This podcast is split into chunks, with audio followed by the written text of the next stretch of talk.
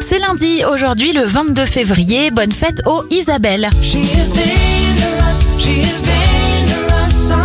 On commence cette semaine avec des gâteaux et des bougies. James Blunt a 47 ans et 46 pour l'actrice Drew Barrymore.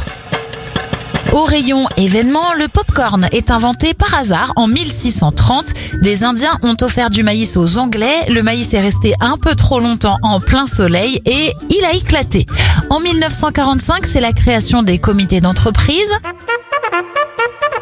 Et on termine avec une petite musique militaire. En 1996, Jacques Chirac annonce la fin du service obligatoire. Belle journée à vous